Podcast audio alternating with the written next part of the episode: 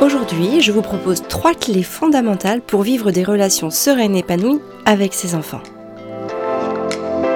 Bonjour, je suis Amélie et je vous souhaite la bienvenue sur le podcast Famille épanouie, un podcast dédié aux mamans qui veulent vivre une parentalité sereine et épanouie sans s'épuiser. Ma mission est de vous transmettre les conseils et les astuces qui vous permettront de vivre plus sereinement votre vie de femme et de maman. Grâce à des astuces simples et faciles à mettre en place, vous serez, je l'espère, prête à vivre l'une des plus belles pages de votre vie sans culpabilité ni regret. Si vous appréciez ce podcast, la meilleure façon de le soutenir est de lui mettre une note de 5 étoiles sur la plateforme de podcast que vous utilisez. Ainsi, vous permettrez à d'autres de le découvrir plus facilement. Vous avez parfois du mal à garder votre calme face aux tempêtes émotionnelles de vos enfants. Vous pouvez même ressentir de la culpabilité de ne pas savoir comment agir et pourtant ce n'est pas de votre faute. On vit aujourd'hui dans une société d'images et de communication euh, à travers laquelle les images véhiculées et renvoyées sont très fortes et omniprésentes et où les femmes doivent performer sur tous les fronts, travail, maison, relations sociales, organisation, etc. etc. L'arrivée du premier enfant vient d'ailleurs renforcer ces statistiques parce que la charge mentale, elle est principalement liée à l'enfant.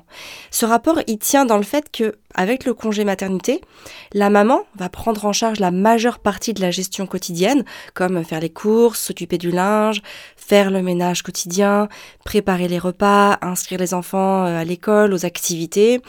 Et du coup, en fait, la maman devient la responsable organisationnelle de la famille. Et lorsqu'elle reprend une activité, salariée ou non salariée, ce rapport n'évolue quasiment pas, et les mamans au foyer peuvent aller jusqu'à subir une dévalorisation de leur rôle. Il y a beaucoup de femmes qui n'arrêtent leur journée que lorsqu'elles se couchent. Elles sont dans un continuum épuisant. Du coup, notre cerveau enregistre un idéal qui est inatteignable et il nous maintient dans, dans une sorte d'inconscience, en tout cas en situation d'échec.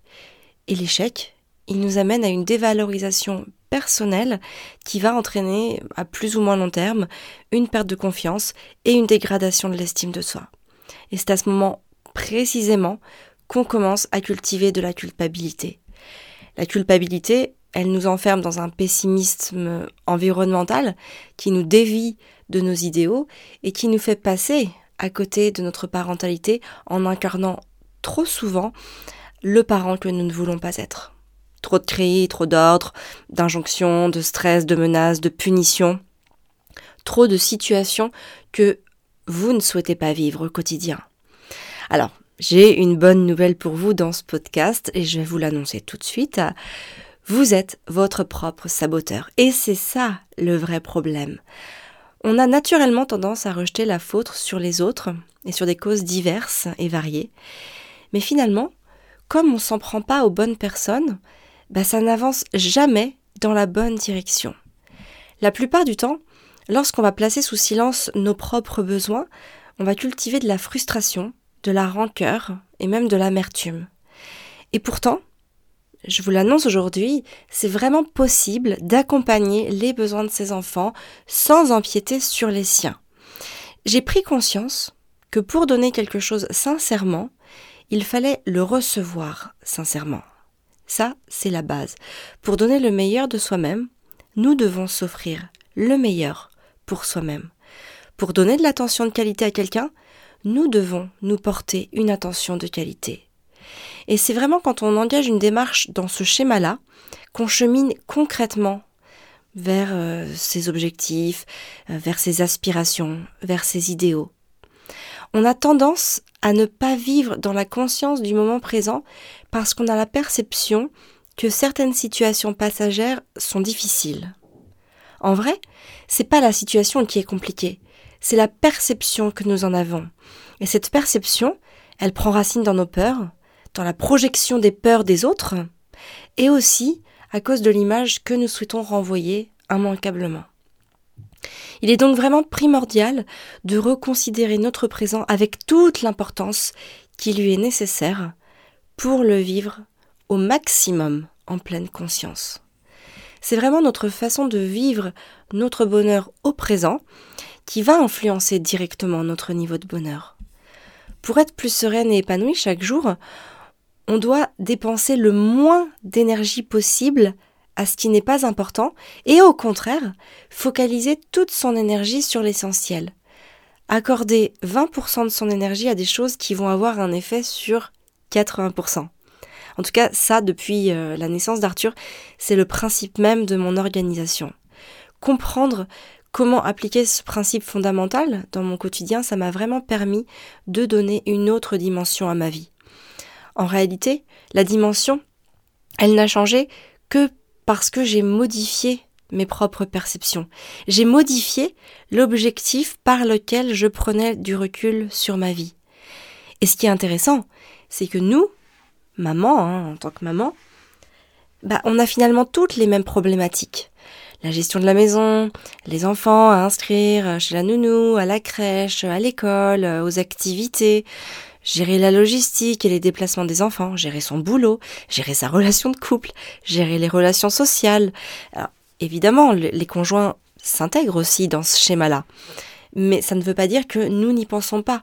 Même s'ils le font, même s'ils prennent leur part de responsabilité et qu'ils euh, voilà qu'ils prennent euh, bah, leur part aussi de travail euh, à la maison, nous on va toujours continuer en fait à y penser et c'est comme ça que notre charge mentale peut vite arriver au bord de l'explosion. Et le pire, c'est que cette charge mentale, elle devient tellement pesante et lourde à gérer qu'on n'a plus une minute à soi et encore moins pour soi. On ne s'accorde pas ce temps. Et j'ai une question, est-ce que vous savez pourquoi on en arrive à ce point? Eh bien en réalité, on en arrive à ça parce que nous déployons exactement le levier inverse. C'est-à-dire que nous dépensons plus de 80% de notre énergie pour atteindre à peine 20% euh, de nos objectifs, de nos aspirations et de nos idéaux. Et si vous êtes encore sceptique, je vais juste vous poser une question. Quand est-ce que vous avez été jusqu'au bout d'un projet la dernière fois? Peut-être que vous ne le savez pas, parce que ça remonte à trop longtemps. Et le problème, et ça on le rencontre absolument tout, hein, c'est que on déploie cette énergie considérable pour des choses qui n'en valent pas la peine. Et du coup, cette énergie, elle n'est plus dirigée vers l'essentiel, et ça vient créer de la dispersion, de l'épuisement, et une perte de confiance en soi, une perte de confiance dans ses capacités à réaliser et entreprendre les choses. Et c'est à partir de là qu'on commence à se comparer hein, aux autres. C'est facile de se comparer aux autres, hein, à ce qu'ils font, etc. C'est aussi à partir de ce moment-là qu'on commence à culpabiliser et à savoir finalement au fond de nous que nous pourrions faire autrement pour être mieux. Mais finalement, on ne le fait pas parce qu'on reste figé euh, dans cette peur et dans cette angoisse qui nous tenaille. Alors aujourd'hui, je vais quand même te délivrer évidemment les trois clés fondamentales pour vivre des relations sereines et épanouies avec ses enfants et pour sortir en fait de cette staticité. Il faut bien savoir que sans coopération volontaire de la part de l'enfant, on peut vite en devenir esclave. Et le fait d'en être esclave, ça va finir par nourrir de la rancœur envers que l'on va, que l'on va cultiver envers nos propres enfants. Donc cette, cette rancœur, elle peut être dirigée contre son enfant, elle peut aussi être dirigée contre l'environnement d'une manière générale, contre son conjoint, contre des proches, mais aussi contre soi. Parce que finalement, on prend toujours inconsciemment conscience du pouvoir qu'on a, mais que nous n'utilisons pas à bon escient. Et il y a de nombreux parents qui utilisent leur pouvoir dans le but de mettre de la pression à leurs enfants. Ils font du chantage pour ranger les jouets, pour manger à table, pour s'habiller, pour dire bonjour, pour prendre un bain, pour se laver les dents. Et finalement, qu'est-ce qu'ils font en faisant tout ça? Eh bien, ils enferment l'enfant dans un rôle de soumission. L'enfant, il mange plus pour être en forme, pour se sentir plein d'énergie et euh, pour combler sa faim. Il mange pour ne pas être puni ou grondé par ses parents.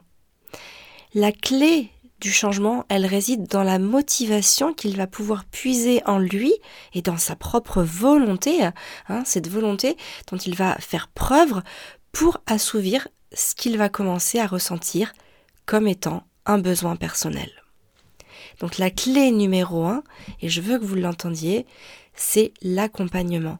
Accompagner son enfant. Pour faire coopérer l'enfant volontairement et développer chez lui l'autodiscipline, c'est nécessaire de commencer par le faire avec lui. Avant 6 ou 7 ans, l'enfant n'est pas capable de prendre des initiatives qu'il va mener seul. Et en fait, plus on l'accompagne avec constance et bienveillance, et plus on va pouvoir le rendre volontaire. C'est vraiment très important de se servir de tous ces moments d'accompagnement pour en faire aussi des moments formidables, extraordinaires à vivre au présent, des moments de bonheur. On a souvent l'impression que euh, nos quotidiens stressants passent à une vitesse folle. On a le sentiment désagréable de ne pas profiter assez du moment présent. Alors le soir, quand on rentre chez soi, ou même après une journée euh, harassante, passée à la maison, eh bien, va se mettre à crier depuis la cuisine à nos enfants de se mettre en pyjama, de ranger leurs jouets, pendant qu'on épluche les carottes pour faire la soupe ou euh, qu'on coupe les tomates pour la salade du soir. En réalité, lorsqu'on agit ainsi, on a déjà dans la tête les pensées pour après. On est déjà en train de faire quelque chose en pensant à après. Et finalement, on dépense beaucoup d'énergie et de colère d'ailleurs parfois hein, à demander dix fois à ses enfants de se mettre en pyjama, alors qu'on pourrait tout simplement passer ce moment avec eux. Ils se mettraient beaucoup plus rapidement en pyjama, on les inciterait à développer cette autonomie, et ensuite on pourrait revenir passer du temps en cuisine avec eux d'ailleurs, ou avec l'un d'entre eux, pour pouvoir passer un moment à préparer le repas dans une énergie positive. Donc vraiment, c'est très important. Je vous invite vraiment à partager au maximum euh, des moments avec vos enfants en les accompagnant. Au lieu de les guider par la voix, guidez-les par votre présence. La deuxième clé, ça va être l'exemple. Hein, l'exemplarité, être l'exemple. L'enfant, notamment entre 0 et 6 ans, est doté d'un esprit absorbant. Il va naturellement chercher à reproduire tout ce qu'on fait et tous nos gestes, toutes nos actions. En tout cas, du moins, euh, il va observer et absorber ces mécanismes pour les faire siens lorsqu'il sera prêt ou capable de les restituer. Donc plus nous incarnons ce que nous demandons aux autres, plus nous imposons notre légitimité et économisons notre énergie. Et même parfois, quand on n'a pas rangé quelque chose ou quand on a pris du temps à faire autre chose, notre enfant va absorber ça il va tout absorber. Et quand lui aussi, il n'a pas arrangé quelque chose, eh bien c'est d'autant plus important de se souvenir de ces moments-là, ceux où nous aussi, on n'a peut-être pas rangé immédiatement, peut-être qu'on a laissé traîner des choses, et c'est ok. Notre enfant le fait parce qu'en premier lieu, il nous voit le faire. Plus on va être discipliné nous-mêmes, plus ça sera facile de, de demander à notre enfant d'être discipliné parce qu'il va le faire naturellement, parce qu'il aura eu l'habitude de le faire. Alors bien sûr que pendant la période 0, 6 ans, même voire plus, hein, 7 ans, 8 ans, ça va pas être un réflexe inné, mais ça va être une habitude qui se construit en lui. Si vous prenez la langue française, par exemple, si, votre langue française enfin, si votre langue maternelle est le français, vous allez vous rendre compte que vous n'avez pas appris à votre enfant à parler, mais que votre enfant a appris à parler en vous entendant parler, en vous entendant lui parler. Et eh bien c'est exactement pareil avec tout le reste.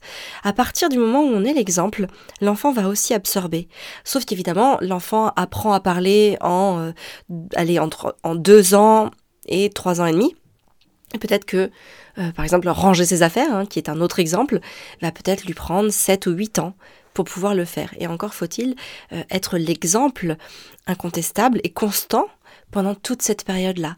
Donc c'est très très important quand on demande quelque chose à l'enfant de se poser la question est-ce que moi-même, je commence par moi-même pour le faire? Est-ce que je le fais moi-même? Est-ce que je range mes affaires? Si on veut qu'il mange des légumes, est-ce que je mange moi-même les légumes? Euh, Si on ne veut pas qu'il mange entre les repas, est-ce que je mange pas moi-même entre les repas? Si on veut euh, qu'il passe du temps à lire, est-ce que je lis moi-même? Est-ce qu'il me voit lire? Euh, Si on veut pas qu'il utilise trop les écrans, quelle est notre consommation d'écran Voilà, c'est vraiment toutes ces réflexions que j'ai vraiment envie de mettre en vous pour vous demander si à chaque fois que vous demandez quelque chose à votre enfant, vous êtes vous-même un exemple sur ce que vous lui demandez. La troisième clé, c'est l'optimisation. Les enfants, d'une manière générale, hein, aiment les choses simples. Encore une fois, l'enfant de moins de 6-7 ans va avoir du mal à intégrer des longues séquences d'actions de manière autonome. Donc, plus ça va être court, plus il va pouvoir le faire. Plus l'environnement sera préparé, plus il aura de facilité à mener son action de A à Z. Donc vraiment, l'optimisation de l'environnement, elle est d'une importance capitale dans le développement de la coopération de l'enfant. Il doit vraiment être capable de se repérer clairement et simplement afin d'évoluer sereinement dans l'espace qui lui est dédié. Plus les choses sont euh, classées, rangées, ordonnées, avec simplicité, logique, et eh ben plus en fait nous aidons naturellement et simplement notre enfant à développer sa coopération volontaire, son application et sa capacité à agir pour et par lui-même. Ça, c'est vraiment quelque chose de fondamental. Oui, ça va demander une préparation en amont, ça va demander de faire du tri, de faire du rangement, d'ordonner les choses, mais finalement, il ne s'agit pas de tout chambouler, mais souvent juste de réordonner certaines choses pour pouvoir donner à ses enfants le potentiel de se repérer dans cet environnement. Et en fait, de faire en sorte que l'environnement agisse comme une personne finalement sur, euh, le, sur le comportement de l'enfant. Et ça, je pense que c'est très très important. Maria Montessori le disait souvent. Hein. Alors, elle disait pas que l'environnement était une personne, mais en tout cas, elle disait que l'environnement avait un vrai pouvoir sur l'enfant au même titre que la posture de l'adulte. Donc pour ça, il faut vraiment préparer et optimiser au maximum cet environnement. Alors à travers ce podcast, j'ai abordé avec vous des axes de réflexion sur lesquels je travaille chaque jour hein, pour accéder à un épanouissement plus grand et grâce auquel aussi j'éprouve un bonheur sincère quotidien à passer du temps et à faire des activités avec mes enfants. Il y a beaucoup de choses évidemment à reposer à plat pour vivre la vie qu'on se projette de vivre. C'est comme pour tout, hein. sans structure et sans plan d'action. Bah, on va avoir tendance à s'éparpiller, on va avoir tendance à faire ce poulpe, hein, à vouloir euh, tout gérer avec nos tentacules, mais au final, c'est souvent comme ça que nous nous épuisons. Ce sont nos convictions d'ailleurs aussi que nous démontons jour après jour en tentant de, bah, tout contrôler, parce que finalement, quand on cherche à tout contrôler, on ne contrôle plus rien. Et lorsque notre esprit s'affaiblit, bah, c'est toute notre volonté qui s'écroule et qui nous cause une grande source d'angoisse et d'anxiété.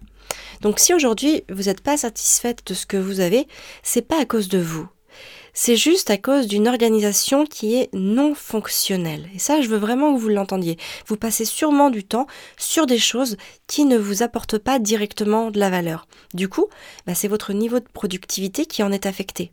Et dans de nombreuses situations, ce sont les relations avec vos enfants et avec votre partenaire qui en sont immanquablement affectées. Et j'ai même envie d'ajouter les relations avec vous-même, l'estime que vous vous portez et la confiance que vous vous portez.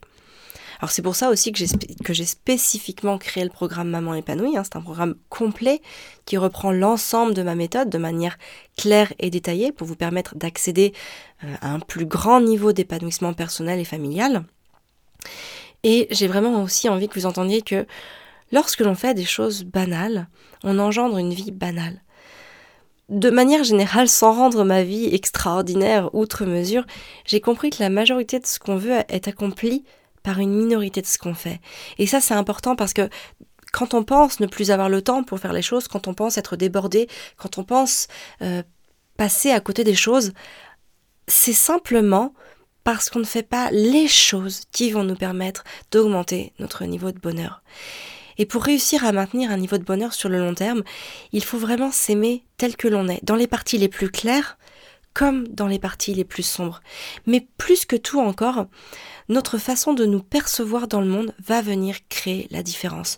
De banal, vous allez vous sentir extraordinaire. D'indécise, vous allez devenir déterminé. D'un manque de confiance, vous allez agir. Vous avez le pouvoir de rendre votre vie inspirante. Vous avez le pouvoir d'être la personne que vous voulez vraiment être. Et vous devez oser imaginer ça pour le rendre accessible. Fermez les yeux un instant et ressentez-le au plus profond de vous. Votre vie vous attend. C'est important que vous l'entendiez. Votre vie vous attend. Avant de terminer ce podcast, je voulais aussi vous dire que depuis 2012, ma mission est celle d'identifier et d'organiser les causes justement des échecs, autant que celles des réussites, afin de venir en aide à toutes les mamans qui n'ont ni l'envie, ni la volonté, et peut-être aussi ni l'opportunité de s'engager dans ce type de recherche et de démarche à travers les programmes d'accompagnement et les ateliers en ligne que j'ai créés, vous comprenez comment reprendre le dessus sur votre quotidien. Comment appliquer les ressources qui ont le pouvoir de créer la différence pour vous sentir mieux, même quand vous n'avez pas le moral, même quand vous avez cette sensation de passer à côté de l'essentiel, même quand vous sentez que vous perdez le contrôle ou que vous êtes épuisé. Alors pour être informé de mes programmes d'accompagnement et des différents ateliers qui existent déjà, je vous invite à vous abonner à la lettre Famille épanouie ou de nous suivre sur les réseaux sociaux comme Instagram, Facebook et YouTube parce que c'est grâce à ces outils-là que je peux vous en parler. Vous retrouverez bien sûr les notes rédigées de ce podcast dans la lettre Famille épanouie que nous envoyons tous les dimanches. Dans cette lettre, vous retrouverez aussi un mantra pour inspirer positivement votre vie, en tout cas votre journée. Vous retrouverez aussi une recette saine et gourmande que vous pourrez préparer en quelques minutes. Et vous retrouverez bien sûr les notes rédigées de ce podcast ainsi que plein d'autres informations sur notre actualité et sur ce qui vous a inspiré durant la semaine. Donc pour vous inscrire à la lettre Famille épanouie, le lien est famille-épanouie.fr slash lettre. Je vous donne rendez-vous jeudi prochain pour un nouveau podcast et d'ici là, prenez soin de vous et de vos enfants.